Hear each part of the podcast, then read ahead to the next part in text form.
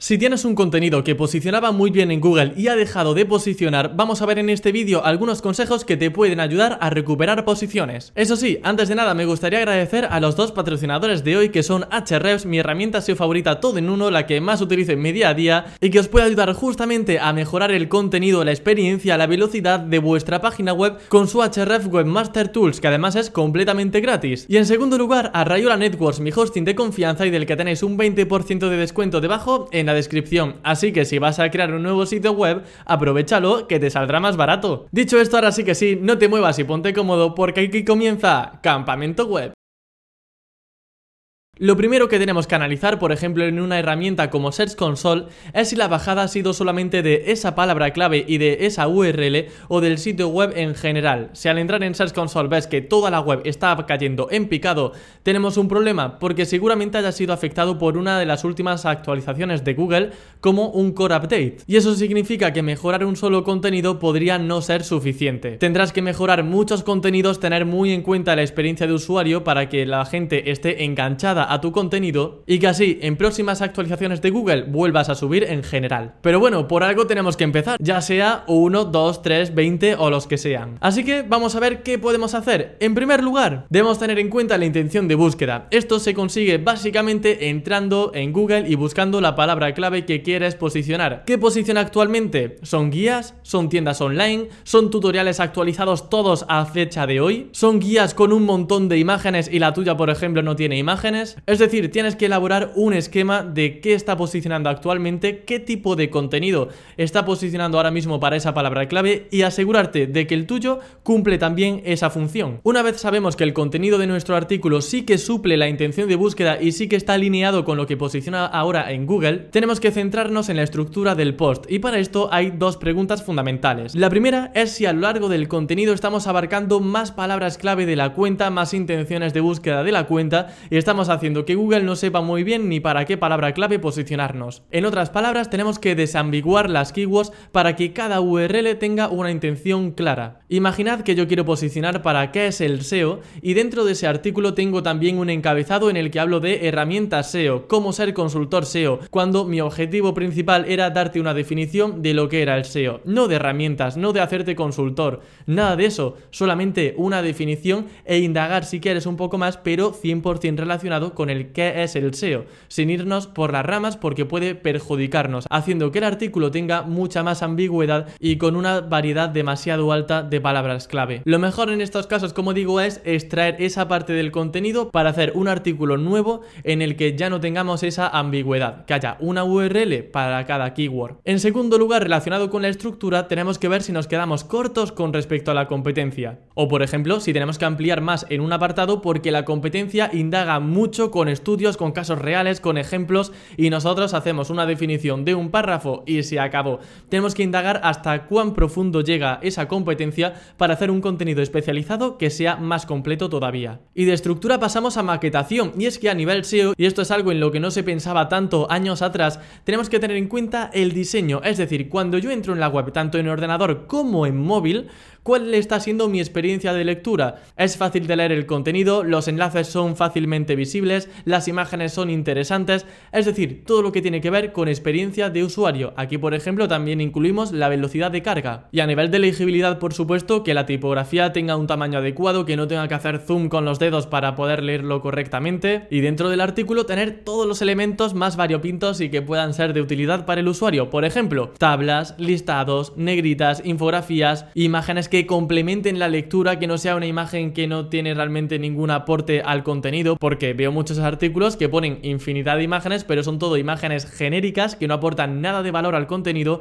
que son de stock y que no sirven para nada porque el usuario tener una imagen ahí o no tenerla no le va a aportar absolutamente nada. Y por otro lado, ¿en qué orden ofrecemos la información? ¿De qué manera? Si es una receta, por ejemplo, un breve párrafo introductorio y ya una lista de ingredientes con una imagen del resultado final del plato Aunque aquí por supuesto variará dependiendo de la palabra clave, de la intención de búsqueda del usuario, del sector, etc. Por lo que lo mejor que puedes hacer es hacer la consulta en Google, nuevamente revisar qué posición actualmente y ver cómo están ordenando y estructurando la información tus competidores. Y así identificar algún patrón en cómo presentan el contenido. O incluso, mejor todavía, ponte en la piel del usuario, visita las páginas de tu competencia y analiza cómo podría ser mejor todavía. Por ejemplo, tu competencia tiene una imagen que no aporta nada, no tiene tablas comparativas, no tienen negritas ni encabezados, tienen una tabla de contenido demasiado extensa que hace que la legibilidad y la lectura sea mucho más tediosa. Pues todo eso te puede ayudar a realmente marcar la diferencia y que tu contenido vuelva a posicionar. Justamente hablando de imágenes, aquí también veo un aporte importante cuando un contenido baja en posiciones yo siempre reviso las imágenes y es que deben cumplir cinco requisitos. El primero es la utilidad, si realmente la imagen está cumpliendo una función útil dentro del artículo. En segundo lugar, la originalidad.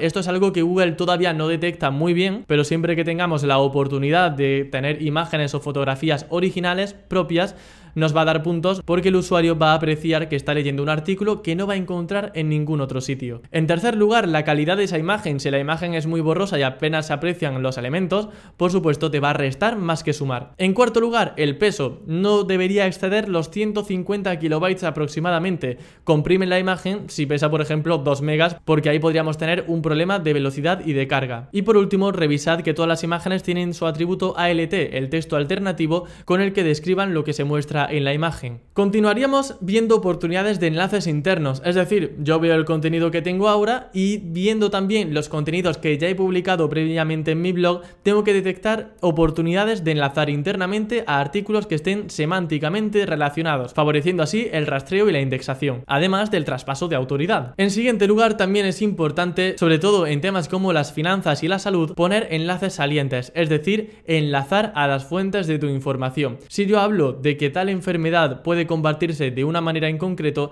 tengo que enlazar a la fuente, a ese estudio médico o clínico que avale lo que estoy dando como información. Y esto, aunque como digo, sobre todo es importante para páginas de sector de salud, de finanzas, etcétera, es una práctica que llevo muy a cabo cuando realizo un contenido. Por ejemplo, si en alguna parte de un artículo hablo de condiciones de devolución de una herramienta, siempre voy a enlazar a esa política de empresa para que la gente pueda revisar efectivamente que, por ejemplo, tienen una devolución de 30 días o que ofrecen una prueba de 15 días gratis. Así no tienen que fiarse de mi palabra, sino que enlazo exactamente al sitio donde he extraído la información. Y no hace falta ponerlo como no follow, puedes dejar un enlace normal como do follow porque no va a restar en vuestro posicionamiento. Ya para ir finalizando también tengo en cuenta los esquemas, es decir, los datos estructurados que podría añadir a el artículo. Por ejemplo, en una página de recetas hay infinidad de esquemas que pueden ayudarnos a mejorar el modo en el que Google interpreta nuestro contenido. Esos códigos ayudan mucho a esa interpretación. Finalmente, por supuesto, también analizo el título de la página web, es decir, el enfoque es correcto, tiene la palabra clave en el título, tiene algún gancho que me incite a hacer clic, porque no todo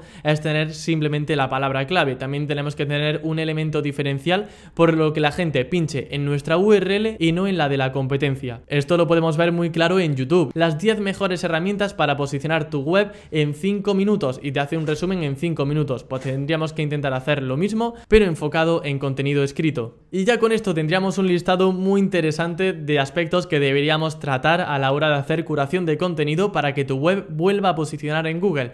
Como digo, si con esto no posiciona mejor tu artículo y habéis bajado de forma global, tendréis que aplicarlo lo máximo posible en casi todos vuestros artículos hasta que un gran porcentaje sí que cumplan con esos estándares de calidad para Google y centrándote también mucho en el diseño para que la experiencia de usuario sea lo más agradable posible, que se lea bien el contenido, se presente muy bien, tenga contenido original y único para que la gente vuelva a visitar tu web de forma indiscutible y que en definitiva se enamoren de tu web y de tu marca. Así que nada más, por mi parte me despido, muchas gracias por ver este video podcast hasta el final y nos vemos como siempre el próximo lunes con más contenido para optimizar tu web al máximo. Hasta la próxima.